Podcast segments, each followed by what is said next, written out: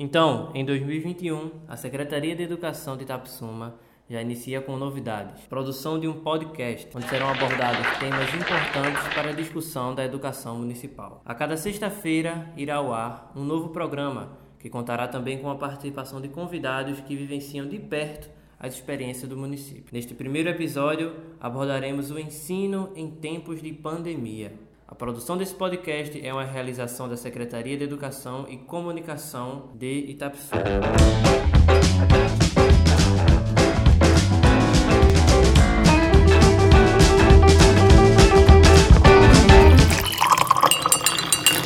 Secretário, por que o podcast?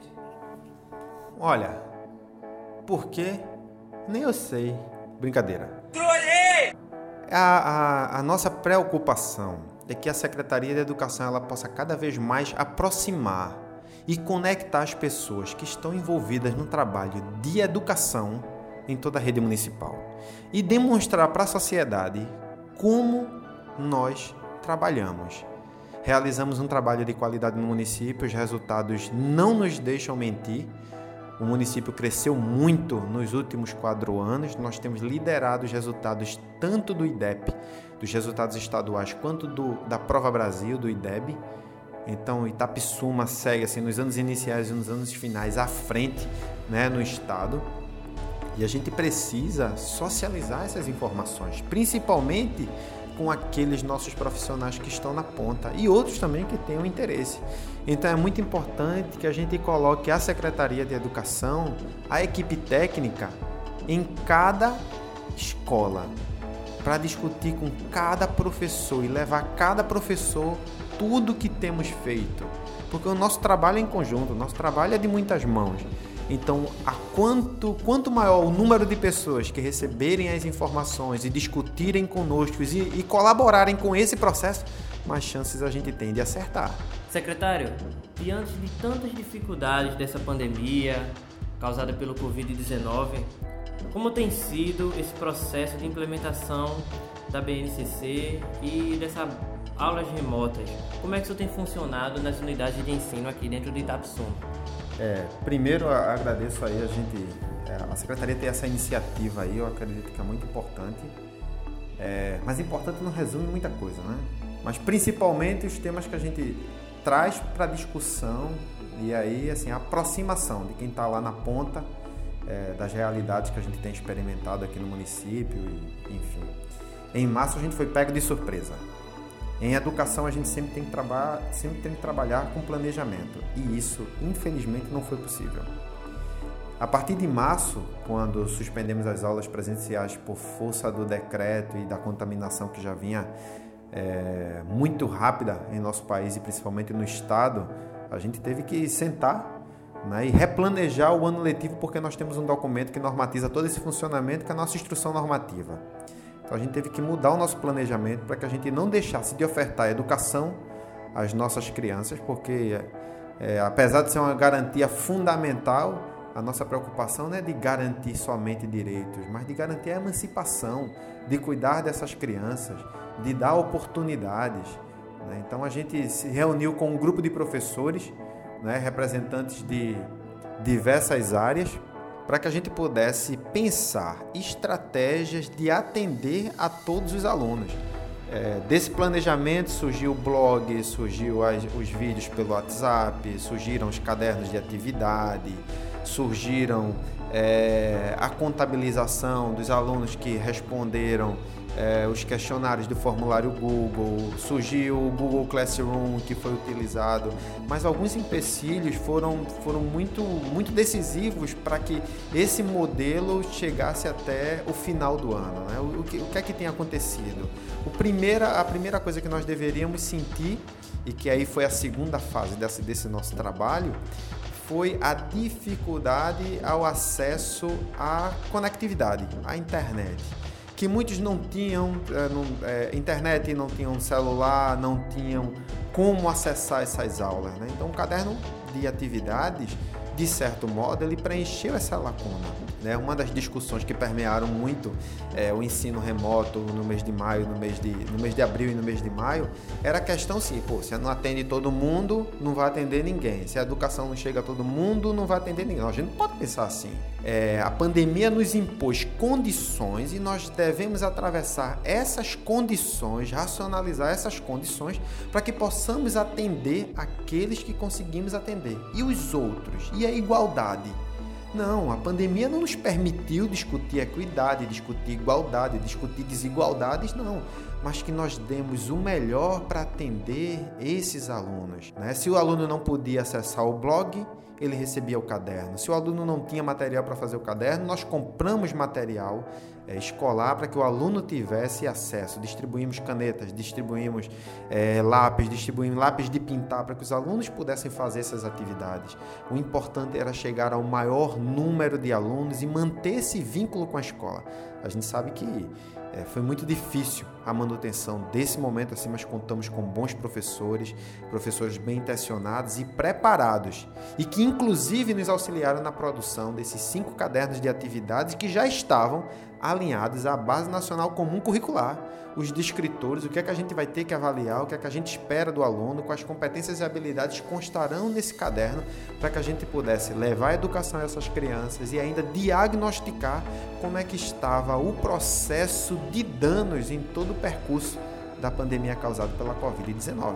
E nossos professores estão de parabéns porque deu muito certo, conseguimos cumprir aí com esse acompanhamento muito sério da divisão de ensino, as fichas de, de registro das aulas atividades com, com pareceres metodológicos, o professor tinha que ter esse parecer metodológico para registrar como é que estava acontecendo a aula, o acompanhamento é, da gerência de normatização e a gente conseguiu encerrar o ano cumprindo as horas letivas, graças a Deus, chegando a todos os alunos, mas assim, é, uma coisa é muito importante também frisar, tivemos problemas, obviamente, e que esses problemas são sentidos com os questionários que aplicamos a cada entrega do kit merenda escolar, que constava é, se o aluno possuía telefone, se não possuía, quais eram as dificuldades, se ele fazia as atividades, se não fazia, se o professor estava auxiliando ele. Então, isso aí foi muito importante.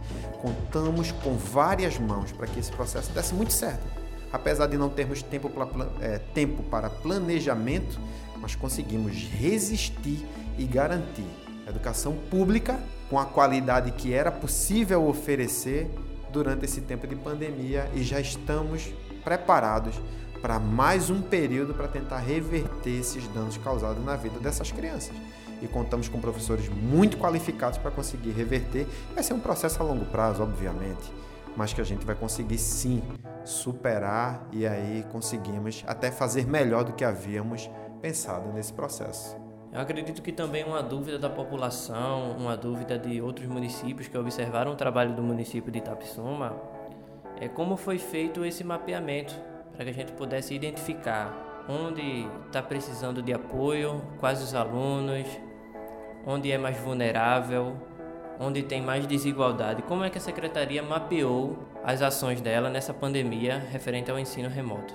Então, como a gente conseguiu mapear é, é, todo professor ele está na ponta, o professor está na ponta. Então, se ele tá, se ele percebe que o aluno não está tendo acesso ao blog, ele já procurava saber por que o aluno não consegue acessar o blog. Poxa, não disponho de internet, não disponho de celular, eu não consigo responder. Então, ah, eu tenho um celular do meu pai que tem um WhatsApp. Então, o professor às vezes é, de, de, notícias que, que viam nos planejamentos das ocorrências do professor, de que a família tinha um telefone, o pai ia trabalhar e o professor mudava o horário da aula da manhã para a noite quando o pai voltava para fazer atividade junto com o aluno.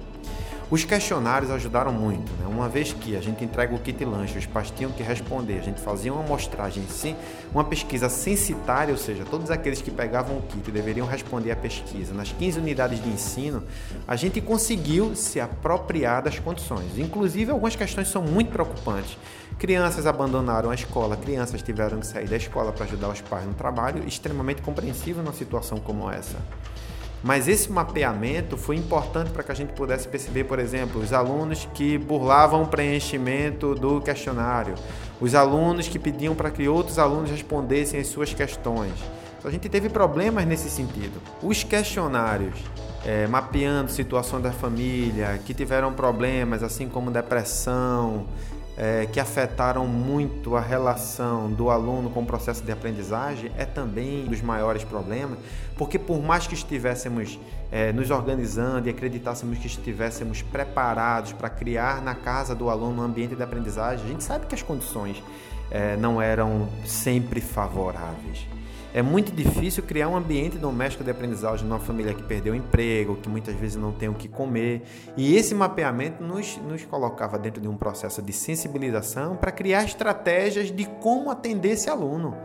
Né? O aluno recebia o caderno, o professor mandava áudio, já que ele não conseguia baixar vídeo, então várias estratégias foram utilizadas. No começo a gente pensou uma plataforma, quando a gente termina é, esse processo, a gente termina com quase 23 meios de contato com o aluno, para que pelo menos o aluno mantesse esse vínculo. Até porque existe uma pesquisa da OCDE que assim, os danos são quase que irreversíveis quando o aluno passa mais do que três meses fora da escola. Foi um estudo que foi publicado logo no início da pandemia, eu acho que por volta de 16 de junho.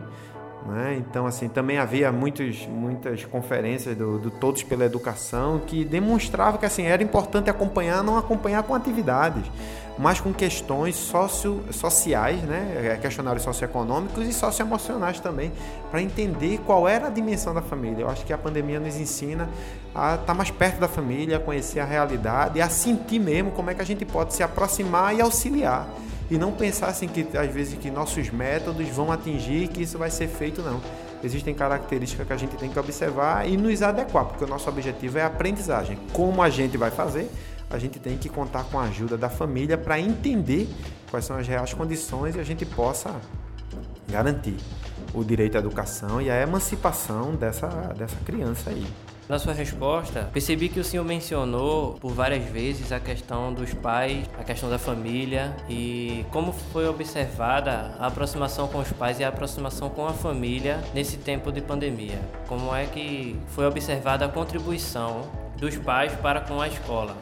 O contato com a família é extremamente importante, até porque a legislação diz que a educação não é obrigação da escola só, é obrigação da família e do Estado. Então cada um tem que fazer a sua parte e da sociedade ainda, né?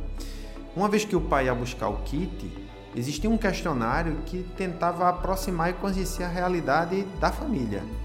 Né? Quando o aluno, por exemplo, passava mais de duas atividades sem responder, não dava aquele sinal de vida, a escola já entrava em contato e procurava informações. Muitas famílias tiveram muitos problemas, assim, a gente tem violência doméstica, a gente tem outros itens que assim já, já é conhecido de todos aí. Eu acredito que todo mundo deva ter pelo menos um vizinho que passou por problemas e mais ainda o desemprego é que causa ainda mais e aumenta, potencializa todos esses problemas.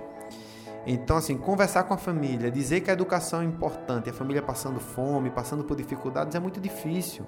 Então, assim, as escolas tiveram uma imensa sensibilidade de, assim, de aproximar com tranquilidade, uma aproximação lenta, mas efetiva, para auxiliar a criança a fazer atividade, a modificar horários para que a criança pudesse fazer atividade porque dependia do celular de não sei quem, a usar a internet do vizinho. Então, assim, a comunidade também ajudou muito. Então, todos uniram esforços. Obviamente que isso não é consenso. Obviamente que a gente teve dificuldades, mas ainda a família precisa se conscientizar do papel que a educação tem na vida dessas crianças. Uma vez que violência, desigualdade, desemprego, está tudo ligado à forma como educamos nossas crianças e a forma como a família principalmente apoia emocionalmente e compreende esse processo.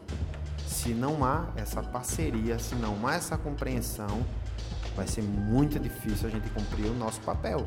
Apesar de que a gente também não pode pensar somente uma escola que manda o um caderno de atividade e quer que a criança adquira competências e habilidades e que a aprendizagem dessas estão ligadas a uma competência também emocional. Porque emocionalmente desequilibrada, se a gente pode assim dizer, a criança não consegue aprender.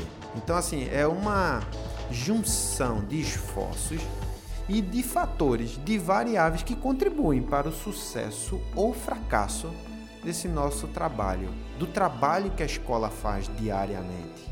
Secretário, muito obrigado. Acredito que muitas reflexões foram deixadas aqui nesse momento. Se você que ouviu gostou, compartilha Não esquece de ir lá no Instagram da Secretaria de Educação e deixar teu comentário, sua sugestão, o que você tiver para acrescentar para que a gente possa melhorar o nosso conteúdo.